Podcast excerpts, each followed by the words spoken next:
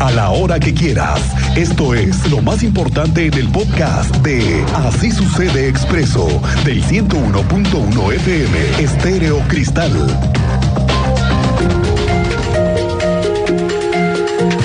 Le contaba que ayer estábamos terminando este espacio de noticias. Le platiqué que en la colonia Niños Héroes los vecinos han estado reportando que escuchan explosiones, ¿sí? Explosiones de noche ¿eh? y nada tienen que ver con la obra de 5 de febrero.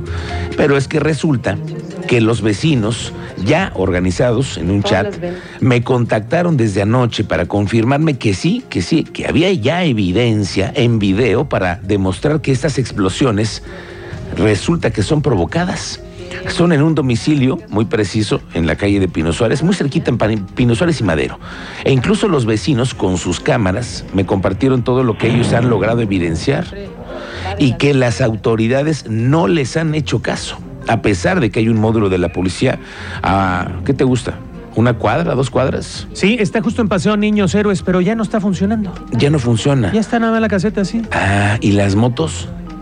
Es como un estacionamiento también, ¿no? Pues, Yo veo que también ahí hacen base. Bueno, resulta que los vecinos de la Niños Héroes, que por cierto les mandamos un saludo, les agradecemos siempre la confianza que nos tienen para ayudarles, ¿eh? Con mucho gusto lo hacemos público porque esto fíjate que además es muy injusto para las mascotas que llevan también días. Sí, señor. Alterados. Porque pues alguien está jugando. Imagínese que a medianoche están tronando pirotecnia de alto poder afuera de tu casa. Y me dicen los vecinos que les retumbaron las puertas y ventanas y que han sido una noche sí, otra también. Y entonces, bueno, pues ojalá que nos puedan apoyar para ayudar a nuestros amigos de la colonia de Niños Héroes. Un saludo, por cierto, a todas estas hermosas familias que nos escuchan todos los días. Esos estruendos son los que están escuchando por las noches. Mire, yo fui de los que fui al Fray Luis de León. Ahí er, es una colonia muy tranquila, muy tradicional. Así es algo está pasando con las eh, casas que se rentan tipo plataforma. Ya conocemos que el Airbnb. Bueno. Me dicen los vecinos que a ver si nos pueden ayudar. Escuche usted lo que ya nos, nos cuentan ellas. Es desde inicios de enero que estamos con esa situación. Este, todas las benditas noches este hombre avienta su cohete, ya le decimos el cohetero, aunque la verdad hay que decir que no es creas que es así un cohete cualquiera. Notamos que él fabrica sus artefactos que cada día han ido a más. Cada día las detonaciones son más fuertes. Siempre va de las 9 de la noche a las 12, que es una detonación, y te digo, cada vez más fuerte. Y eh, reinciden principalmente en dos en dos zonas de, la colonia. Y en un par de ocasiones por la madrugada, amigo mío, ¿eh? Ya viste los videos, los vamos a subir en un momento más. Pero ese es un tema que traen los vecinos de Niños Héroes, que ya les dimos voz, que estamos muy pendientes de que esto suceda y que vaya a haber consecuencias. Vamos contigo, Teniente Mérida, que ha sido una noche mucho, muy movida y esta mañana también con cateos en diferentes partes de la ciudad. Cuéntanos, muy buenas tardes buenas tardes, Miguel Ángel. Muy buena tarde a nuestra audiencia. En efecto, ayer por la noche se realizó un cateo en la colonia La Paradera, municipio del Marqués. Ahí Fiscalía implementaron cierre de viales, supuestamente de vialidades, perdón, para realizar la búsqueda de drogas en algunas viviendas. Esto fue en calle Alce, esquina con Búfalo, en la colonia La Paradera. Se espera que en próximas horas se pueda informar el resultado de estas intervenciones, de estas diligencias en la pradera. Y en la mañana tuvimos eh, un dispositivo de seguridad por parte de la Policía Municipal de la capital con resultados positivos. Logró la detención de tres sujetos con estupefacientes y aseguró dos motocicletas. Una de estas contaba con reporte de robo vigente. Eh, los vecinos de la zona me refirieron que esperan que estos dispositivos se lleven a cabo de manera frecuente, ya que empiezan a ver por ahí movimientos sospechosos de gente que no es de la zona y pues ahí están los resultados.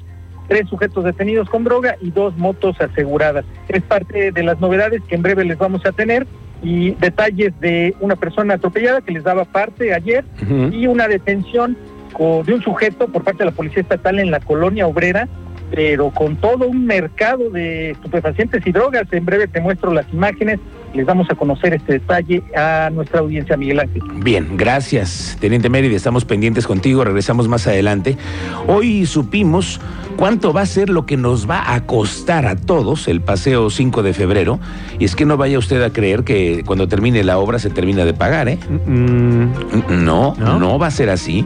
El secretario de Finanzas del gobierno, Gustavo Leal Maya, dice que la obra de Paseo 5 de febrero está financiada y va a ser pagadera en su totalidad hasta que termine el sexenio. Y es que recordó que los trabajos de reingeniería de 5 de febrero van a ser proyectados por un total de 6.200 millones de pesos. Eso es lo que va a costar la obra. 6.200 millones de pesos se van a pagar en los próximos cuatro años. Al menos para este año se presupuestaron 1.400, que es con lo que arrancan, ¿no? Y para abonar recursos, pues se necesita todavía el final del 2023. Esto fue lo que declaró el funcionario. El 5 de febrero la obra está proyectada por 6.239 este, millones de pesos a pagarse en, estos cuatro años. En este año 1.400 millones de pesos. Oiga, ustedes de los que fuma o vapea, en su caso, hay muchos eh, que tienen el hábito del vaporizador, de que dejaron el cigarro, pero se quedaron con el vaporizador. Bueno, pues ahora ni una cosa ni otra. Es que cada vez es más complicado para los fumadores tener lugares donde se les permita y la Secretaría de Salud está facultada para multar a los negocios que lo permitan o bien, como decimos en México, ¿no? Que se hagan ojo de hormiga. Pues me enteré recientemente por un empresario dedicado a los antros, a los centros nocturnos, que oscilan entre los 400 mil pesos. La multa para los que encuentran con un cigarrito. 400 mil pesos para el lugar. ¿Qué dice la Secretaría de Salud al respecto? Andrea Martínez, muy buenas tardes, bienvenida. ¿Qué tal, Miguel Ángel? Muy buenas tardes y también a toda la audiencia. Pues así es, la Secretaría de Salud Estatal anunció que vigilará y realizará verificaciones en todos los negocios del estado de Querétaro. Esto con el propósito de garantizar que cumplan eh, pues las nuevas disposiciones que establece la Ley General para el control del tabaco. Y bueno, al respecto, la titular de la dependencia estatal, Martina Pérez Rendón, explicó que trabajarán eh, primordialmente y en primera instancia en la socialización y en el fomento de los términos sanitarios, particularmente con los presidentes de las diferentes cámaras empresariales y posteriormente, bueno, pues pláticas o trabajos de cercanía con los propios restauranteros, por mencionar, bueno, pues algunos de estos sectores que se ven o que tienen que cumplir con esta nueva disposición. Escuchemos esta información que nos compartía la titular la Secretaría de Salud Estatal. y bueno, que, que empezaremos, todavía no, no hacemos la vigilancia estricta porque queremos dar un siguiente paso, que es socializar, aunque ya es, es público, aunque está ahí en una, eh, valga la redundancia, en una publicación oficial.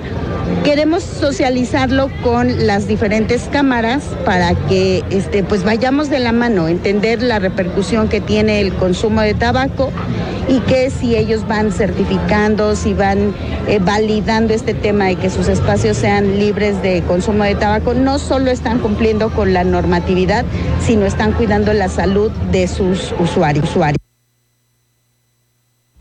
Y bueno, también eh, Pérez Rendón reiteró que a través de la Dirección de Protección contra Riesgos Sanitarios es que, bueno, pues se fomentará en los establecimientos el cumplimiento de estos nuevos lineamientos de la ley antitabaco en la entidad, aunque también, bueno, pues consideró que debe existir una cultura para invitar a los usuarios comensales o consumidores a no fumar al interior de los negocios. Finalmente, la secretaria de Salud Estatal confirmó que ya se tuvo una primera reunión entre, bueno, los titulares de las secretarías involucradas, como son Turismo, Desarrollo Sustentable Estatal y también de la Secretaría de Gobierno, para socializar este tema y ver también cómo se actuará al respecto. Esta fue la información, Miguel Ángel. Bien, gracias Andrea Martínez, estamos pendientes contigo. Vamos con el tema del transporte público y las ganancias. Las ganancias que ahora tiene o va a tener el sistema por la forma en la que van a ser administrados los recursos.